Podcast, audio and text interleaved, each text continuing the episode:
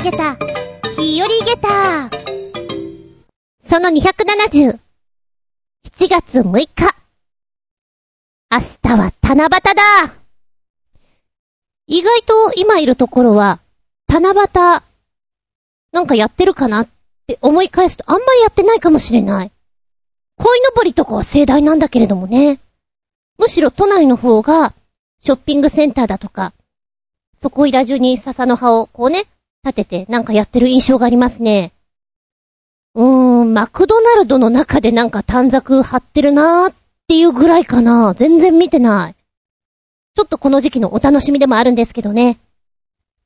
まだ一日あるんで、見てごらんなって。面白いよそれはさておき、おいら、土日が両方とも休みっていうのがめったになくてですね。ちょうど今そうだったんですよ。どっか出かけたいなそうだ。今はアジが旬である。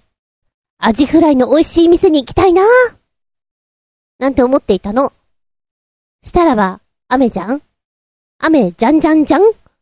車があればまあ行けるかな？なんて感じだったんだけど、ちょっと使えなかったので、バイクで雨の中1時間ちょい行くのはなんだな。そう思いましてね、せっかくのお休みなんですが、ほぼほぼ引きこもっていたという。そんなに魚が好きなわけではないのだが、ちょうど千葉に引っ越しまして、テレビでもやっていたんだよね。いつでも行列。アジフライを食べるために人は並ぶ。こんなに肉厚、ふんわりふわふわ、そしてサクサクのアジフライ。なんて美味しいんだろうっていうやつ。食べたーい。海近いしさ、なんか、すげえいいの出てくんだろうなと思って、今住んでる近くのアジフライは何点か食べてみたんですよ。おう、こんな感じか。じゃあ、名店のも食べてみたいじゃないかっていうことなんだよね。名店が多いのは内房。ちなみにオイラが住んでるのは外房。まあ、うん。離れてるっちゃ離れてるの。でもって、前に住んでいた家の方は、ちょっと名店があって、今悔しい思いをしている。まあ、でも食べるならば、やはり海の近くの方が美味しそうだ。ちなみに、アジフライって何で食べたい人ですか？ソース？醤油？おじさんって醤油好きだよね。醤油かけたいみたいな。タルタルソースをたっぷり。レモンだけ。塩だけ。シンプルにっていう人もいるでしょう。おいらは、タルタルソースと、普通のソース半々ぐらいで食べたい人なんですよね。でも、うちの近くの方の、まあ、食堂とかでは、ソースで食べなさいよって出されてしまうので、えー、せっかく玉ねぎが美味しい場所なのに、なぜタルタルソースを作らぬ？と思ってはいる。味変したいじゃん。あ今気づいちゃった。もしかしてなんだけども、千葉県のお店は、基本はソース、もしくは醤油で食べなさいって感じがする。で、東京都のお店は、タルタルソースがたっぷりくっついてきている。はあ、そういうこと？かもしれない。で、今ちょっと発見してしまいました。ってな感じで、しばしお付き合いくださいませ。お相手私、ツバメガスだってさ、寂しいなと思っている。今、実験と探求、おいらがずっと見ているのは、ベランダに出るところに、ドアがあるんですけれども、その上のところに、蜂が巣を作ってるんですよ。ちょっとこれを見るのが面白くてね。5月ぐらいからかな。一匹の蜂が、せっせと、せっせとお家を作ってるんです。いや、こいつ死んでんじゃねっていうぐらい動かないんです。で、最近見ると、一匹の蜂だけではなくて、プラス三匹お友達がくっついてる時があります。でも、蜂の巣としては、そうだなぁ。まだ全然小さいよ。こう、親指と人差し指で丸を作った、そのぐらい。そのぐらいの大きさなんです。そうね、直径4センチ、長さが、うん、まだ3センチ来てないんじゃないかな。着実に大きくなってるよ。だけどね。で、ちょうど昨日かな？ニュースで見たのが、夏場の蜂にご用心くださいって書いてあったのね。ええー、興味深い。蜂さんは、一匹の蜂がまず巣を作ります。この一匹の蜂というのが、女王蜂。なんですっておー、女王、女王だったのかいで、最近いるお友達かなと思ってんのはお供なのかい？そうなのかい？そう思ってます。でもそろそろね、あのー、凶暴化すると、うちのにゃんこがかわいそうなので、駆除しなきゃなーなんて思うんだけど、一生懸命作ってるから、不憫な気持ちになってます。厚み純。実験と探求。継続中。どうぞ、よろしくお願いします。この番組は、ちょあへよ .com のご協力へて放送しております。え、ちなみに、千葉県で有名な内房にあります、アジフライのお店、サスケ食堂と言います。こちらのサスケ食堂は、黄金のアジ。黄金のアジだよ。なんかすごいよね。これを注文後におろして調理します。だからもう新鮮この上なし。油もしっかり乗っていて、旨味がすごい。で、ボリューム満点で食べ応えあるから、本当によそではもう食べられなくなるっていうぐらい、アジフライ感が変わる。今写真見ると、こんな分厚いんだっていう。今ちょっと、え、これ、アジ、アジフライ？って思ってしまうもんですよ。で、お値段がね、正直アジフライって言うと、850円ぐらいかなって思うの、私の中では。こちらでは1300円の定食になりまして、ちょっとお高いのだが、これならありなのかな絶対並んじゃうぜっていうところなんだけども、ああ、もう漁港から取れて、その場で、さばいてくれるんだったら本当に美味しいんだろうな、食べてみたいな、って思ってるお店です。そして、このサスケ食堂と同じように、えー、内房エリアから、富津にあります、魚屋の磯料理、丸俊さん。こちらのアジフライなんですが、やはり漁港で採れたものを使っております。油と旨味が詰まった味。たまらんですと書いてあるね。また、お店の2階席からの海の眺めが本当に良くて、天気のいい日はテラス席で、このアジフライを、かっからってください。あ、すごいのがあるよ。黄金アジコース。1800円。高いなって思うかもしれない。が、アジフライとアジのお刺身もついてきているセットでして、とってもリーズナブル。あ、これだったら1800円ありだよねっていうぐらいの、魚尽くしですな。うーん。こんなところあるんだね。で、都内だったら、くそ、ここ行くべきだったなと思っておりますのは、東京都巣鴨にあります時和食堂。写真を見ると、すごくね、衣がサックサックしてるの。カリカリな感じがすごく見ていてわかるぐらい。で、肉厚だね、ボリューミーです。ここは、まあ、1尾が150円って書いてあって、今、お皿に3尾乗ってるのかな？で、プラス260円で定食にできてご飯とお味噌汁とこのものがついてきます。もちろん熱々の常に揚げたてを提供してくれているので、サクサクとふわふわっていうのがどちらも堪能できる。お値段もとてもリーズナブル。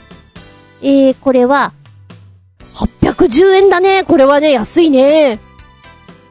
で、なおかつ、エビフライとか、ミックスフライとかの定食にもこう、どんどん追加をすることができるから、お好きなプレートにできますよってことなんでしょう。もう、アジフライ食いてーと思ったらこういうとこでガツガツ食べるのがいいのかなーなんて思っちゃうね。お腹いっぱいになりそうだ。で、タルタルソースがたっぷりかかってきていて、わ、なんかアジフライなのにおしゃれじゃね？っていう感じなのが、渋谷区にございます。えー、光園の中に入ってんだね。D47 食堂。なかなかそうね、渋谷ヒカリエに行って、今日のランチ何にする？うん、アジフライだって行くことがないだろうなっていう場所です。難しいと思います。美味しいものがいっぱいあるから。でも、引けを取らない、このアジフライ。タルタルソースがたっぷりかかっていて、すだちがついております。小鉢もなんかおしゃれです。ああ。アジフライの、こじゃれた食べ方。っていう感じで、ええー、いいじゃない。ちょっと食べたいじゃないって思っちゃう。そして、真打ちはこちらですかね。ここも引っ越す前に行くべきだったなぁと思ってしまっております。と言いますのも、店名、とんかつやちよ。え、とんかつ屋さんじゃんで、ツッコミを入れたいんだけども、場所がですね、もともとは築地にありました。築地から豊洲市場へと移転しまして、ここのとんかつは美味しいんです。だけど、アジフライも格別にうまいよ。あともう一個言うならば、曜日限定で食べられるチャーシューエッグも有名だよ。チャーシューエッグ？チャーシューエッグって何？よくわかんないけど美味しいよって書いてある。で、こちらのアジフライ定食、1300円。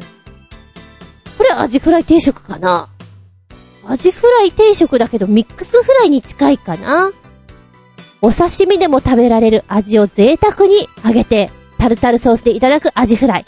何もつけなくても味本来の、このお味っていうんですかね？口いっぱいに広がる。そして、旬な素材を贅沢にフライにして盛り合わせた一品。時期によって食材は変動しますけども、アジフライをベースに、車エビとかホタテとかついてくるそうです。今、これは車エビかな頭とか足とかがわっとついていて、若干私はこれが苦手なんですが、むしろ頭とか取ってくれた方が嬉しいんですが、皆さんは頭とか食べちゃう人ですか？ガリガリ行く人ですか？うちのお姉ちゃんは、エビちゃんの頭は、手は、おっぽは、ガリガリですよ。もうな、全部食べちゃうよっていう、パセリも食っちゃうよみたいな、そういう人です。お皿綺麗です。うん。あの、なんか、食材を全部食べるって素敵だねって思う。まあせっかく旬だから、この時期に、このエリアで食べてみたいなアジフライ。まあちょっと週休2日はもう少なくなっちゃうんですけどね。って思っとります。天気になれ、天気になれ。そしたら行くぞ、バイクに乗ってよ。アジフライアジフライアジフライアジフライたまげた小ネタ。ちょっと気になるニュース。こちらはグーニュースに載っておりました。タイトル。本当にあった怖い話を100円で売り買いする怪談売買所とは？怪談作家の天使を直撃？というネタです。場所は、兵庫県尼崎市、食い瀬中市場にある共同古本店2号店。その軒先に、100円で階段を売買する、階段売買所が出店。階段売買所？ちょっと怪しいですよね。まあでも、これが、ツイッターとかで話題になっている。そうね。小中学校の頃は本当に階段とか好きで、何かこう、イベントとかあったり、それこそ修学旅行だったりすると、盛り上がるの階段話、恋バナってところなんじゃないですか？で、大学の頃にも結構好きでして、寝る前とかね、みんなで集まって、じゃあ階段大会とか、よくやりました。ちなみに、私は霊感があるかって言ったら、多分、気づかない人です。運がいいのかな？でも、仲良くしてる同期とかは、結構すごいのを会ってたりして、えー、そうなの？みたいな。疲れたりするとね、彼の話を聞くと、おー、ちょっと来たよみたいな。本当にそのぐらい、あの、すごい話をお持ちだったので、メインディッシュによく聞いておりました。もう本人が慣れちゃってるからね、そんなに怖そうじゃないっていうのもまたギャップがあったんですけれどもね。だから大学ぐらいの時が私は一番怪談話を集めたり聞いたりっていうのをしていたかな移動する時の車、ね、会話がなくなったりする、みんながぼんやりし始めた時に、じゃあ怪談話みたいなことをすると、集中してくれる、ということで、よくやってましたね。でもネタがなくなるんですよね。だから本屋さんとかに行って、読んだりとか。そうね、当時好きだったのが新耳袋という怪談百話話を集めたものなんかをよく読んでいたので、そういうネタを披露しておりましたけど、この怪談売買所では、もともとは2013年6月にイベントスペースで虎の穴という怪談売買所を初出展したところ、あれ結構人気なんじゃないっていうところで予想外にお客さんが来てくれたところから今に至るそうなんですけれども、こちらのお店、出店者はうつろしかたろうさん。えー、階段作家であり、階段による町おこし、文化の継承を目的とし NPO 法人、うつろ階段事務所の所長も務めており、階段ライブで階段師なんかもしているそうです。階段売買所のシステムは、お客様とこのうつろさんが膝と膝を突き合わせて階段実話を語り合う場。階段は売るのも買うのも1話100円。基本的に時間制限は設けていないんだけれども、混み合ってる時には一組15分までとさせてもらっているそうです。実話であればどんなに短いお話でも買いますし、売る時は山の階段とか、学校の階段とか、妖怪系とか、希望のジャンルを伺ってから話をしてくれるそうです。階段話のストックっていうのがどのくらいありますかっていうことなんだけども、ざっと700話ぐらい。で、階段売買所だけでも500ぐらいは集まったそうです。ただすべてが外に出せるお話ではないということなんですって。ご本人の了解が得られなければやはり本人も出せないし、ライブとかにも使えないということで、それはもう、そこだけでも話になってるんでしょう。売る方、買う方、どちらの方が多いですか？ということには、売りに来られる方がほとんどです。7割ぐらいがそうなんだって。人は不思議な体験をすると誰かに聞いてもらいたいという気持ちがあって、真剣に話をしてくださる。で、その話をして、やっと話せてスッキリしたっていう気持ちになって帰られるそうです。買われる方は怖かったとか、面白かったと喜んでくれる方がほとんど。対面で怖い話を聞く機会なんてほとんどないので、これが新鮮だと感じられるそうです。このね、スリルあるお話の流れっていうのが、まるで遊園地のジェットコースターに乗った後、ああ、怖かったでもまた乗りたいねっていう気持ちになって笑顔になるのと同じような効果があるんじゃないかなというふうにおっしゃってますね。で、まあ、階段って、戒めとか教訓とかいろいろ込められていて、そういう意味では人々の生活を豊かにする要素がとても含まれていると。平安時代の書物にはすでに怪談話が残されていて、怪談という文化が現代にまで残ってるのは何かしらの学びがあるからじゃないか、そして必要とされてるからじゃないかなというふうにおっしゃってます。うん。で、階段というのは、その土地ごとの文化だったり歴史なんかがとても反映されているので面白い。いずれは日本各地、または世界各国に出展できたらなっていうふうにお話しされてますね。なんでも、カリブ海のハイチでは、今でも狼男が出ると言われてるそうなんです。狼男うひゃひゃって、ちょっと思っちゃうかもしれない。だけど、そういう文化なんですよね。宗教だったり。だから、あっておかしくない。なるほど。ヨーロッパだったらヨーロッパなりの何かがあるのでしょう。それを、一対一で聞けるっていうのは、こんな面白いことないよね。っていう風に、やっぱ感じちゃうんでしょうね。あら、面白い。いいじゃないですか。ちょっと兵庫県は遠いのでね、なかなかお話を聞きに行く機会はないんですけれども、こういう場所があるのかっていうのが、ちょっとびっくりたまげった。斬新って思いました。わぁ、今これ 別のサイトから見ていて、お写真が、お店の写真が出てるんですけども、えー、階段売買所は2畳ほどのスペースなんですね。で、もう入り口が、く、暗い で、レトロ系の作りになってまして、あえて、この半紙に、階段売買所って書いてある 味があるわあー。ちょっとこれ、あれだ、文化祭とかで、えー、階段とかをやろうぜって言ったらきっとこういう空間を作るんじゃないかなっていう、そんなスペースになってる。怖すぎず、でも怪しさ満点。あなたもお持ちの階段話があったら、ぜひ、1話100円で売り買いしてみてはいかがでしょうか階段売買所の話でした。あー、ふと思い出しました。小学生の頃、怪談話は好きなんですけども、でも怖い。好きだけど怖い。怖いが勝ってしまう時が多々ありまして、あの、怖い漫画とか読むんですけども、怖すぎてしまって、もう読みたくないっていうので、ページを破ってしまったりとか、折ってしまったりとか、隠してしまったりとか、そういうことをやってました。隠したから怖いのがなくなるわけじゃないんだけども、こう、隠すことによって私の世界からどっか行っちゃえっていう気持ちになったんでしょうね。そんなわけのわからないことやってたなっていうのをちょっと思い出しました。これからの季節は階段の時期だから。ねえ。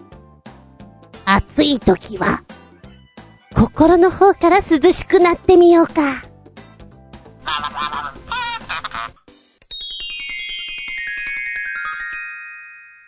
シッピンアウトタイム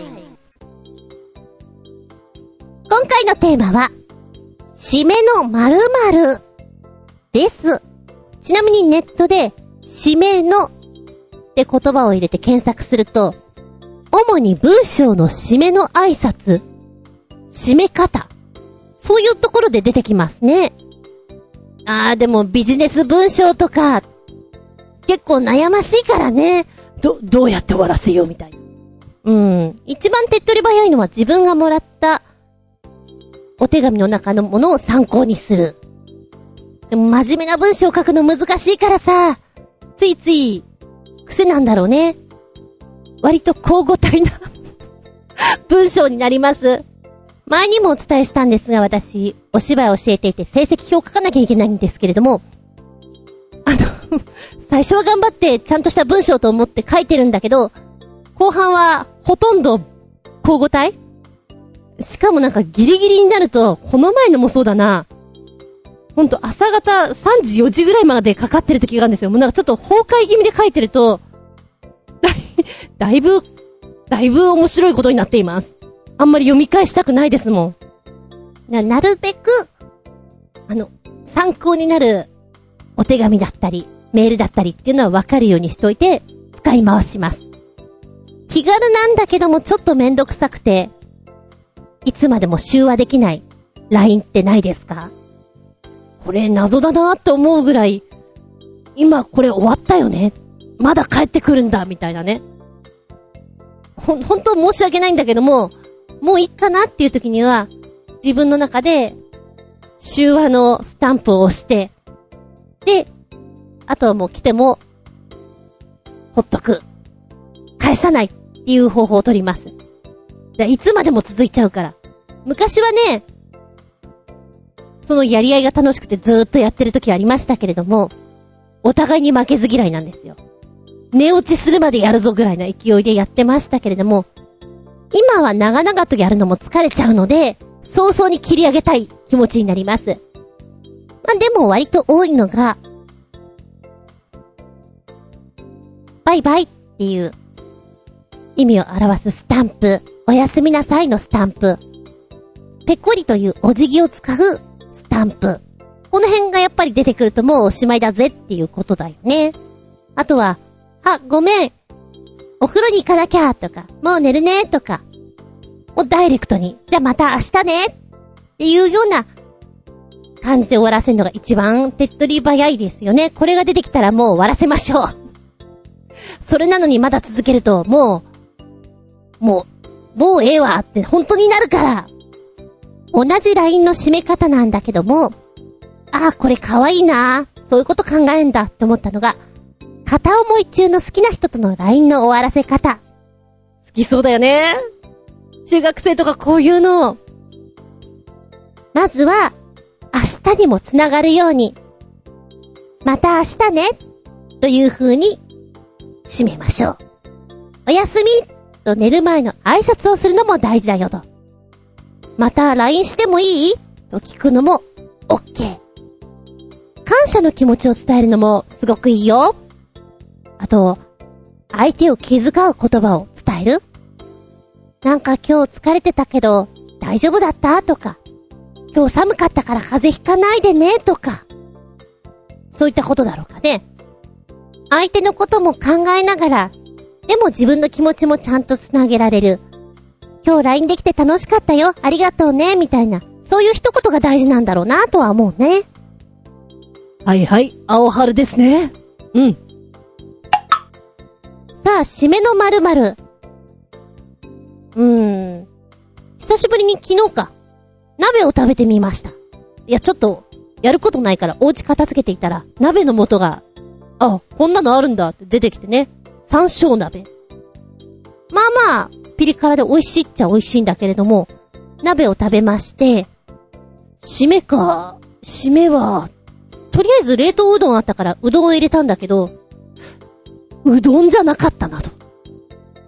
割とこの、スープが繊細な辛みを帯びてるんですよ。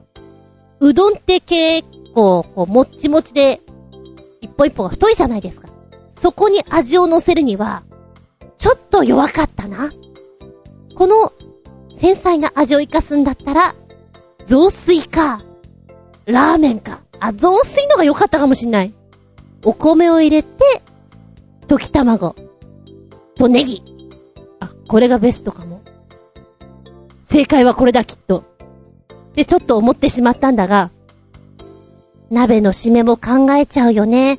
ちなみに、子供の頃鍋を食べるときっていうのは、締めというのが全くありませんでした。最初にもうご飯と鍋とってこうあるから、白米をもうずっと食べてるので締めようがない。えー、締めの言葉を聞いたときちょっとびっくりしたよね。え、お米いつ食べるのって。食べないのみたいな。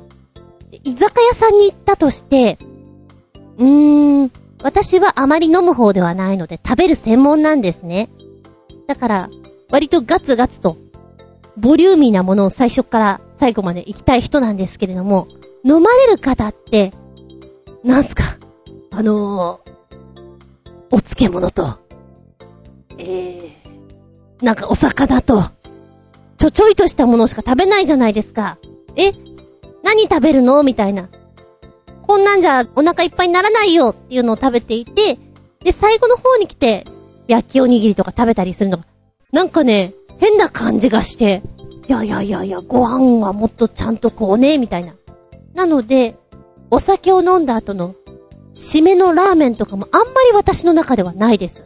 ただし、締めのアイスとかは行きたいかな。えー、大学の頃かな。なんか、バカみたいになんかみんなで飲んでる時、ラーメンに行こうぜっていう風にはならないんだよね。だいたい、じゃあ、ジョナサンでパフェ食べようみたいな。そういう感じ。ファミレスに行こうぜみたいな感じになることが多かったですかね。だって、それまでにもうご飯的なもの結構食べてますから。そうね、焼きおにぎりも結構中盤で食べちゃうかな。で、このお酒を飲んだ後に締めを食べたくなる理由なんですが、まあ、皆さんお酒を飲まれる方というのは、先ほども言いましたけども、お食事的なものがあんまりないですよね。で、血液中のブドウ糖の濃度、血糖値が空腹感とか満腹感っていうのを深い関係にありまして、血糖値が低い状態だと脳は、お腹すいたよーってなっちゃうわけ。なんか食べなきゃって気持ちになる。で、お酒を飲むと、締め料理が食べたくなるのは、なんとなくこう、つまみを食べてるんだけれども、そんなにお腹が空いてるわけじゃないんだけれども、お酒を飲むと、締めを食べたくなるのは、アルコールを摂取すると肝臓ではアルコールの代謝が優先されちゃいます。で、血糖値が下がっていく。と、肝臓からブドウ糖が出されなくなりましてね。低血糖になりやすくなる。あれ？なんか、お腹空いてんじゃね？って勘違いしちゃうんだよね。脳が。なんか、低血糖だから、これ食べなきゃやばいんじゃね？食べるでしょいや、食べるっしょってこうなって、食べましょう命令がいく。だから、ラーメン、お茶漬け、で、こう、ね、食べたくなっちゃうということなんですね。あー。あ、そう言われると、すごくお酒飲んだ時には、ラーメン食べてるかも。まあ、どうしても締めに何か食べたいっていう時には、もう少し低カロリーに抑えられるものがいいよ。お茶漬けとかがいいよ。お茶漬けもうまいよね。大好き。ああいう時は梅茶漬け。あと、シンプルな冷やしうどんがいいんだって。冷たいうどんは、うどんにコシがあるので自然と咀嚼の回数が増え満腹感が得られやすいです。で、冷やしうどんは塩分の摂取量が抑えやすくなっていて健康のためにも翌日のむくみ防止にもとてもいいので、おすすめはラーメンではなく、冷やしうどん。へえ、これ初めて聞いた。あとは、あっさりの塩、醤油系ラーメン。ラーメンは油の少ないものにしてください。スープは全部飲み干さないでください。飲んじゃうなぁ。スープは飲むなぁ。なるべく、さっぱりシンプルラーメン。これがいいらしいですね。あの、中本とか食べちゃダメ。辛いから、余計になんか、何？お水も飲むわ。いろいろ食べちゃうでしょ？塩分も多いでしょ？みたいな。豚骨とかね。ああいうのよりは、もうほんとシンプルな醤油ラーメンでいってください。そうね。九州か。九州に行った時、確かに豚骨ラーメンを締めっていうのもあったんだけれども、あれお茶漬けのお店だったと思うな。なんかそこではお茶漬けを締めに食べるのが有名だよなんて言われて、そこに行ってさらさら食べてきた記憶がありますね。あと、なぜかしら、飲み屋さん街にパン屋さんがありまして、深夜営業してるんです。夜中の2時だか3時だかぐらいまで。で、飲んだ後に食べれるような感じ？飲み屋のお兄さん、お姉さんが買って帰って食べれるような、そんなパン屋さんが九州にあったな、博多に。同じく銀座にも、パン屋さん、私がいた頃になんかできてたな。パン、パン屋さんこの時間にやるか？みたいな。不思議に思いましたけども。あとね、前に住んでいた私の家の近くのラーメン屋さんなんですけど、もう完全に締めのラーメン専門店。お前一体何時にやるの？っていうお店です。運が良ければ、7時8時にオープンしてんだけども、やってない時には9時以降だね。10時とか。で、夜中の2時3時、4時ぐらいのお店で。まあ美味しいんです。美味しいんだけど気まぐれにしかやらないので、あ、今日やってない？あ、今日もやってない。いつやるのって思ってるお店です。こってり系なんだよね。よっしゃ、来いっていう。だ、なんかの、あんまり、いけないお店だから、こう、飲んだ後に、よっしゃ、行ってみようぜってこう言ってやってるとラッキーみたいな、そういうラーメン屋さんだったな。まあ、当時飲み屋さんでバイトをしていて、帰りに何か食べたいなって言った時に食べてるような、そんなラーメン屋さんでした。締めというかね。で、私が本当に好きだったのが、締めアイス。なんだろうね、さっぱりするんだよね。口の中が。で、こう、もともとそんなにお酒が強いわけではないので、甘いの食べたいな。ほっとできるなっていうところで、アイス、パフェ、っていうのに走りましたね。うーん、学生の頃はだいたいコンビニに行って帰りにカップアイスとか、もう待ちきれない時には棒のアイスを買ってそれをかじりながらお家に帰るっていうのをやってました。地方に回ってた時にもやっぱりアイス買ってホテルに戻るっていうのはよくやってましたね。で、札幌の飲んだ後の締めパフェ。あれ、一見おかしいなとも思ったんだけども、今思うと、あ、いいとこついてんなって思う。値段は高いよなんでこんな値段するのって思うんだけど、いいとこついてる。あのー、女性は大体甘いの食べたいっていう人が多いから、じゃあ今度あそこの締めパフェ行こうよって言ったら盛り上がるデートなんかにも絶対いいと思うのね。盛り上がる。高いけど、どっかのバーのおしゃれカクテルを飲むんじゃなくて、そういうパフェに行くっていうのが、いいなって思った。だからやっぱり、都内とかにも進出してきてるもんね、締めパフェが。アイディアはいいよ。で、締めで、パフェもそうなんだけど、さらにびっくりポンなのが、沖縄のステーキの締め。えー、重いの来たなそれは、それは考えなかったな。肉いっちゃうかっていう。え、つまり、普通に飲んでる時にはそんなに食べないのかな？それはそれなのかしら？それとも。ちょっとそれはやったことがないから。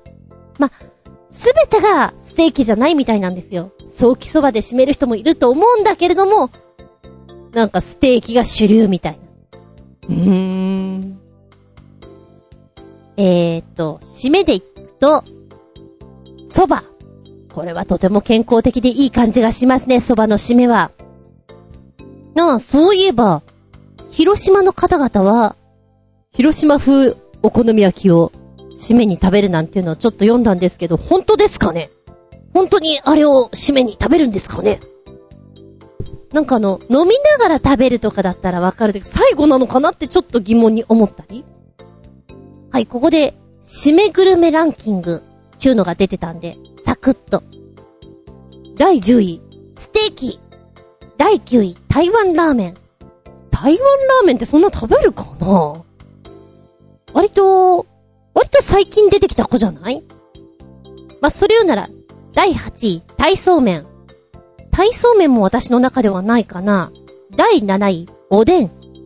これも時期によるかな第6位、お寿司。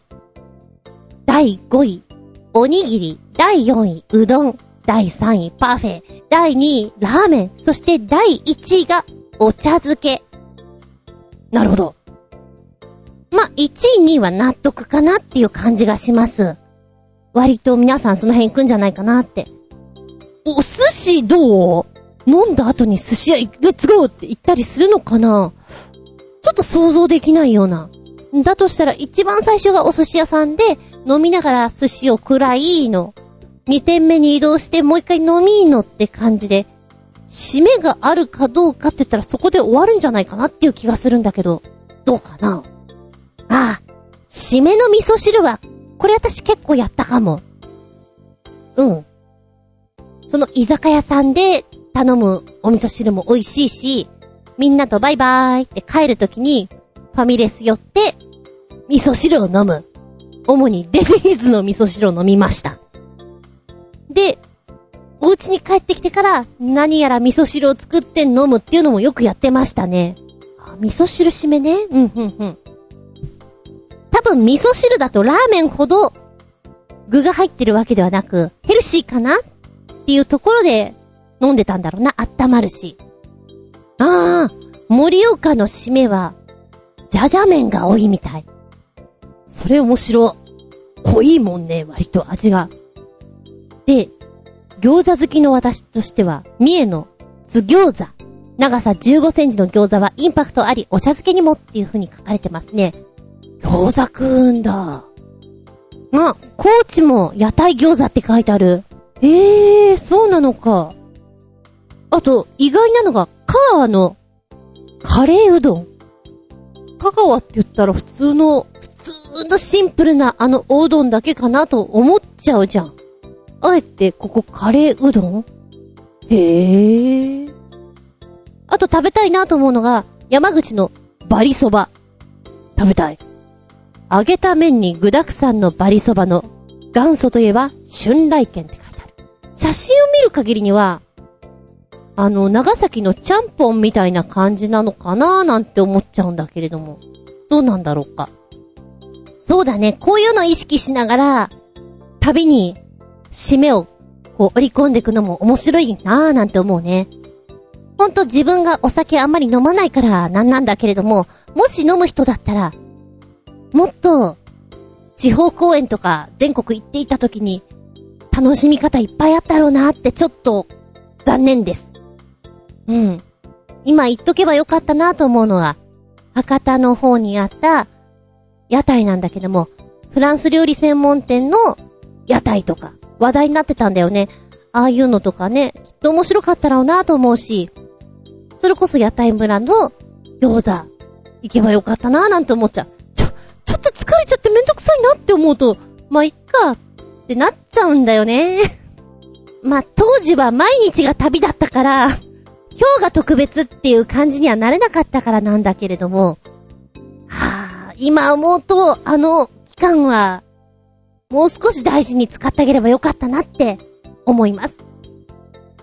ラーメン好きだし、味噌汁もすごい好きなのよ。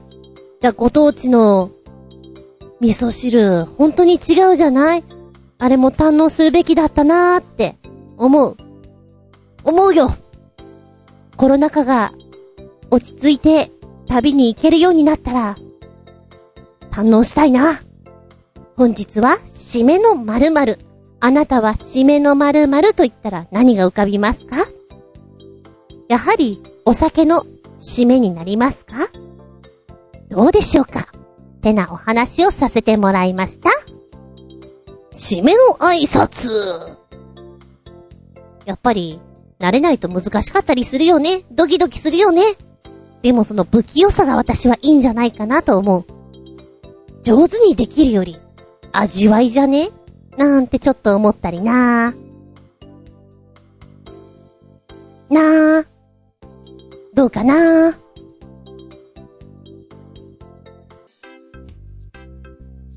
くりたまげたプチゲッター。いる。いるよ、これは。のまっきー。日曜日、雨降ってたから、ずっと引きこもってたんだけど、夜になってね、車が使えるようになって、あ、まだこの時間だったら買い物間に合うなと思って、出てったんです。で、買い物を終えて、じゃあご飯も食べてっちゃおう。ラーメン屋にしよう。車を止めて外に出たら、明らかに、猫の声がする。目の前に道路がある。片側2車線。向こうから聞こえるな。雨がちょっと小降りで降ってるんですよ。これは、子猫だピコーン猫アンテナ。猫アンテナです。雨が降っていて、この鳴き方はちょっと尋常じゃないなと思ったの。で、大きい通りを渡っていきますと、子猫がおりました。だよね子猫だと思った。そうだな。私が見る限りには、まだ片手に乗るぐらいです。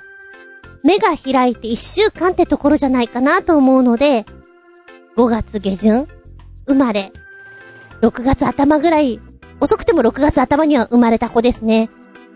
ママーマーマーって超泣いてんの。超泣いてるよそこはお店の前なんですけど、やってるのは見たことないんですよ。カフェとは書いてあるよ。いつやるのかなって思いながらも、多分やってない。昔やってたのかなどうなのかなっていう、そんなところ。その軒先にいて、パッと見た感じ、女の子。サビ柄っぽい感じなんだよね。これは、で、近づいて、様子見ようと思ったの。パッと見た時に、毛がそんなに濡れてなくてふくふくしてたから、あ、これママが今ちょっとご飯食べに行ったりしてはぐれちゃったレベルかな？もしも、もっと長時間ママとはぐれていたらこんなに元気じゃないよな。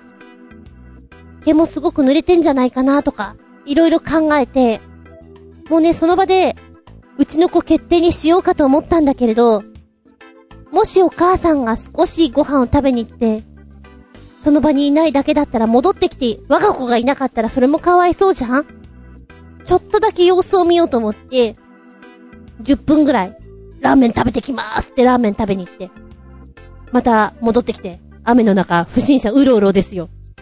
そしたらまあ、泣き声はしてなかった。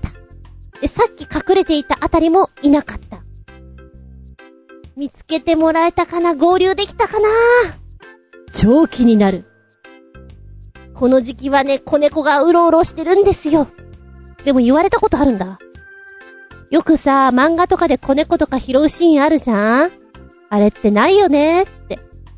あるよめっちゃあるよおいら大体そういう出会いだな。雨の日、子猫が一人はぐれて、みゃーみゃー泣いている草むら。これだけでも多分、3、4件ある。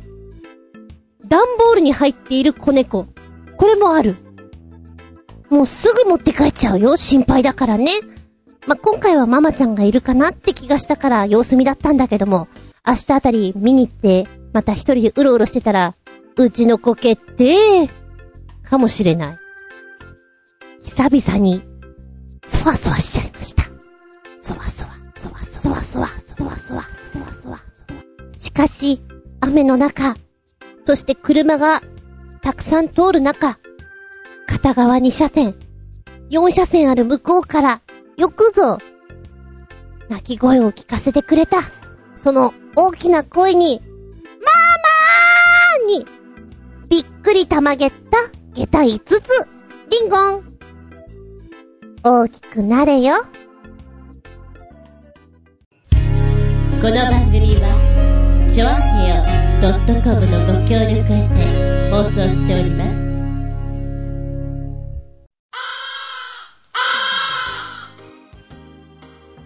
はい、ラストになってきました。本日もお付き合いありがとうございます。次回は7月20日かい下駄271でお聞きいただけたらと思います。テーマは、紙電子？のお話。はーい。新聞をお家で撮ってる人、どのぐらいいますか？だいぶ少ないんだろうな。って思う。おいらも、一人暮らしをして新聞を取っていたのはわずかである。あれば読むんだけど、基本的には、こう読み切れなくなって溜まってしまって、もったいないなって思ってしまう。そうね、今は、気になるニュースだけを見てしまう。よくないんだけれども、主に、電子ですな。手帳、電子手帳。スマホとかで全部管理する人もいれば、やはり、ペーパーに、己の文字で書きたいのさって。いう人もいるでしょ？本電子書籍。いやいや、やっぱりこうページをめくりたいんだよね。いや、でも荷物になるからさ、あのー、ほら、あれに全部こう、ねえ、すべて入るじゃんやっぱり電子だよねあるよね意見はいろいろ。仕事の上でも、ペーパーレス。いや、だがしかし、ねえ、チェックはやっぱり紙で、最終チェックは紙でやりたいとか。どうですか？紙？電子？そんなお話をしていきたいと思います。お便りは、超平ホームページ、お便りホームから入っていただきますか、もしくは私のブログ、ズンコの独り言の方にメールフォーム用意してございます。こちらご利用くださいませ。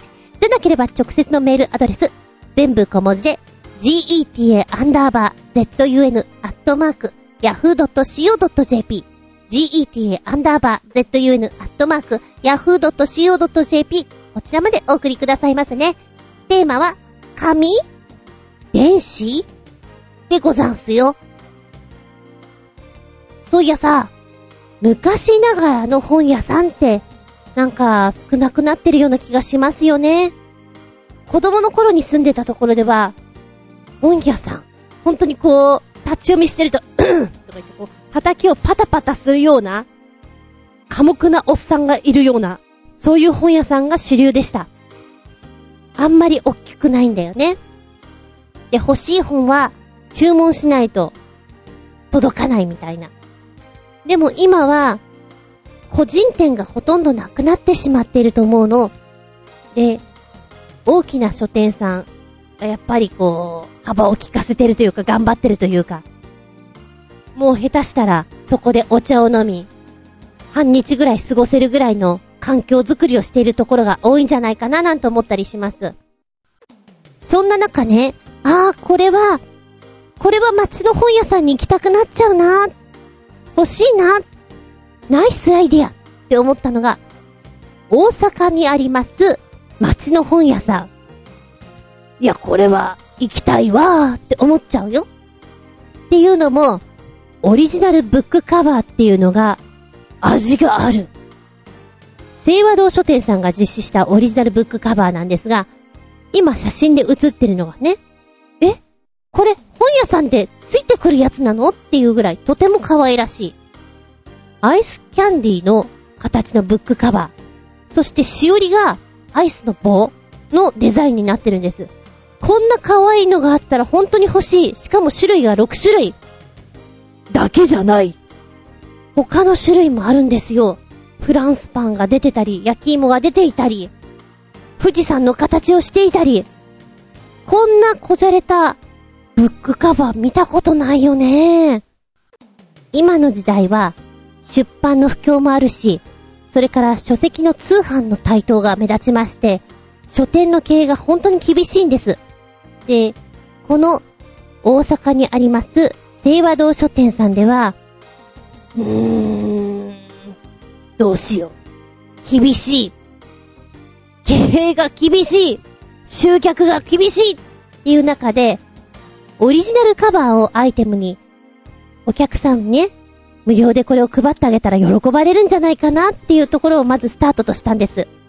で、こちらの清和堂書店さんは1970年に創業しまして約10万冊を扱うお店なんですけども、このブックカバーを作ったのは創業者のお孫さんにあたります。えー、小西さんね。で、印刷会社勤務だったことがベースで、また大学で版画とかデザインを学んだ経験を活かしまして、他にはない、そんなブックカバーを作ってみよう。で、このブックカバーを作って、お客様に無料でお渡しし、なおかつ、あ、これ今風の流行らせ方だなと思うのは、ツイッターだとか SNS で、こういうの作りましたよとかやるとやっぱり話題になるじゃないですか。ああ、本屋さんに行きたいな、全部揃えたいなっていう気持ちにさせるところがやっぱりすごいなと思うの。で、来店者が増加しまして、街の景色、インテリアを参考にアイディアを練り上げて、アイスバーをイメージしたブックカバー。そんなものを作ると、本を読むのが楽しくなりましたよっていう風に認知度も一気に高まりました。で、今現在では、カバーはすぐ在庫切れになってしまうんです。で、今は1デザインにつき2000枚とまとめて発注しまして、デザインは10種類あって、季節ごとに新作を追加していくような感じ。で、お客様が来たらね、店頭でデザインをこう選んでもらって、1枚ずつこう、お好きなものっていう風にやってるみたいなんです。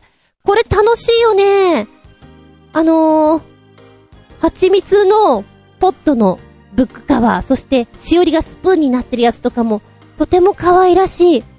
今は、このお店だけじゃなくて、このブックカバーをね、他のお店とかでも共有し、競争ではなくて、協業という風にやれば、もっと個人店が頑張れるんじゃないかなっていう風にやってるところも素敵だなと思った。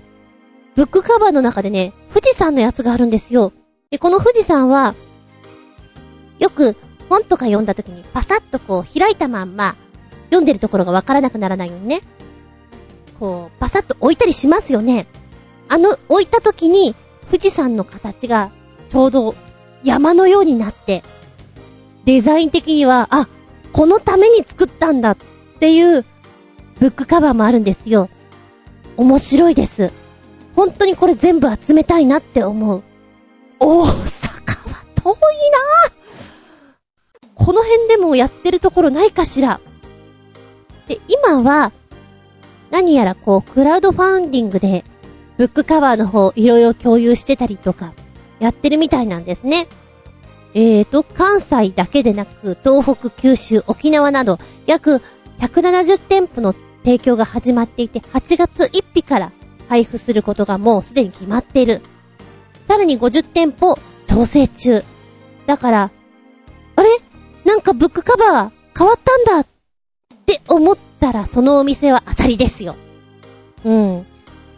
独立店や1店舗だけで販売促進を講じるのは資金的に難しい。まずは本を読んでもらうこと、次に書店の認知度向上、そして集客促進といったマーケティングが必要なんだというふうに小西さん語っておりまして、後々には、このブックカバー、つける習慣がないという海外にも広めたい。本や書店の魅力を長く伝えていきたいと考えているそうです。そしてこの言葉。ああ、そうだよね。こういう言葉ってやっぱ知っとくと違うよねって思うのが、ニュートンの言葉は、本を読んで考えることは、著者の膨大な知識、経験が凝縮されたもの、かっこ巨人を体験し、新しい発見を得ることだと示しているように感じる。書店は巨人の肩に乗れる場所だと思う。なるほど。そう思うと、本を一冊手に取り、ページをめくり、読むのって素敵だなって思いませんか？はい。紙に一票ちょっと本屋さんの頑張ってるお話だったんで、ここで振ってみたいなと思いました。では次回は7月20日、日付が変わるその頃に、か変わったその頃にまたお聞きいただけたらと思います。ここまでのお相手は私、マウスウォッシュが好きな厚み順でした。見舞い、聞く舞い、話す舞い。ずんこの話も、もう、おしまい。バイバイキーンいつからかなマウスウォッシュを使うようになったのって。もうずーっと使ってるんだけれども、有名なリステリン。リステリンはね、辛いんですよ。30秒、ぐちゅぐちゅぐちゅぐちゅって、やるのは結構しんどいんです。だから割とすぐペッてやっちゃうんだけれども、少々高いんだよね、リステリンって。だから、今は安いの使ってたのね。安いのでいくと、大きいボトルで400円以内ぐらいで買えちゃうんですよ。割とそういうの使ってたんですが、この間、本屋さんに行ったらですな、本屋さんの隅っこに、なんでこんなとこで売ってんのかなと思ったの。マウスウォッシュ。気になっちゃうじゃん？で、見たこともなくて、えー。で、書いてある内容がね、ごっそり取れる。汚れを落とすメカニズムとか書いてあるの。ごっそり落とすって何さ？どうも私はね、ごっそりとかそういうのがすっごく好きらしくて、え、どんだけ取れちゃうんだろうって本当に思っちゃうの。取れた時のこの、わーっていう気持ちあれになりたくてさ。え、ちょうど一週間ぐらいになります。このプロポリンスを使ってみて。まずね、汚れが目に見えるというのが非常に面白いです。継続したいと思ってしまう。今ずーっとマスクをしてるじゃないですか。なんだかマスクをしてると、お口匂うでとか、今 CM でやってるでしょ？なんかそんな気持ちにもなっちゃったりしてさ、口臭の原因を固めて洗い流すマウスウォッシュ、それがプロポリンス。汚れを落とすメカニズムとしまして、口の中の汚れや口臭は口腔内に残ったタンパク質が原因なんです。大人の口の中には約300から700種類の細菌が生息しておりまして、あ、これも CM でやってるよね。手よりも口の中の方が細菌が多いで、みたいな。ふんふんふん。ね、えー、歯をよく磨く人でも1000から2000億個。あまり磨かない人だったら4000から6000億個もの細菌がどんどんどんどん住み着いちゃって、そんな細菌が食べかすだとかタンパク質を分解するときに発生するのが口臭。そんなタンパク質汚れを配合成分の茶葉エキスに含まれるカテキンが結合し、固めて出すから、効果的に口臭を予防できますよということ。で、まあ、タンパク質を固めて出す口腔内の汚れ、それから磨き残し、歯垢、それから舌の上の苔、こういうものが綺麗になるよということ。で、20秒間お口の中に入れて、クチュクチュクチュクチュクチュクチュってやります。で、ペットやると、おやおやおやおや、こんなに汚れが取れるんですかっていうのが目に見える。そのね、スッキリ感がたまらんのです。面白い。で、また、スッキリ感が辛すぎず、清涼感があって私は好きだな。今はね、柑橘系のスッキリ感があるやつなんですけれども、なんかどんどんやりたくなっちゃう。この中にはプロポリンスの厳選された配合成分として歯を健康にする成分をたっぷり配合してるそうなんです。口腔内のタンパク質汚れをカテキンで取っちゃって、でもって、それから天然の抗菌成分、プロポリンスエキス、歯を美しくするのにリンゴ酸、優しくケアするキシリトールなど、歯と口の中を健康にする成分がたっぷり配合されております。歯磨きをすれば、口臭なんて取れるんじゃないの？と思ってるそんなあなた。舌の上や舌の裏？それから、頬の内側。そういうところって磨かないじゃないですか。こういうところにもやっぱり汚れがついていて、口臭の原因になってしまってるということなんですよ。プロポリンスの種類がいくつかあるんですよ。えー、マウスウォッシュとしての種類は、刺激が控えめの、ほんのり甘い桜フレーバー。それから、ノンアルコールタイプ、刺激控えめ。ピュア。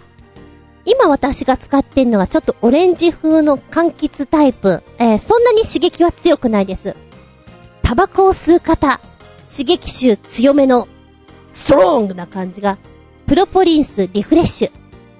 ほっと一息抹茶テイストのプロポリンス抹。潤いをプラスしてくれます。ヒアルロン酸配合のプロポリンスゴールド。爽やかな柚子のフレーバーはいかがですか？プロポリンス柚子。なんかいっぱいあるな、本当に。お子様にも使えるファミリータイプ。なんかキティちゃんが描かれてますね。可愛らしい。で、この、大きいタイプが1000円前後するんですよ、お値段が。なかなかお高い。私が買いましたのは、携帯用のミニボトル、150ml なんですけども、お試しにはちょうどいい。330円ぐらいで、どんなもんかなって使えるのがいいかな。今ね、やってみて、あ、これ大きいの買おうって思いました。楽しい。寝る前のクチュクチュペッ。あ、こんなに取れるわ。で、朝起きた時のクチュクチュペッ。あ、こんなに取れるわ。ちなみに、寝て起きた朝が一番お口の中っていうのは汚れているそうです。寝ていて、こう、唾液が分泌されないから細菌が、増えるぞー、増えちゃうぞーって増えてるから、一番来てます。来てます、来てますよで、もうね、どのぐらいやったら汚れが出なくなるのかなっていうのもいろいろ試してるんです。実験と探求ですよ、本当に。歯を磨いて、フロスをして、一発目に、この、普通のマウスウォッシュ、30秒以上やってみる。で、どうだ？出るか。じゃあ次は、ほっぺも磨いてみよう。どうか。出るか。とかね。いろいろやってます。でも、今継続していて、減ってる気がする。気のせいかもしれないけど減ってる気がするよ。面白いです。目に見えるのが本当におすすめ。プロポリンス。えー、なかなか店頭で見ることもないと思うので、おすすめはネットで買うのが、安くてポイントがついていいんじゃないかなと思っております。ごっそり感に。びっくりたまげったすっきりー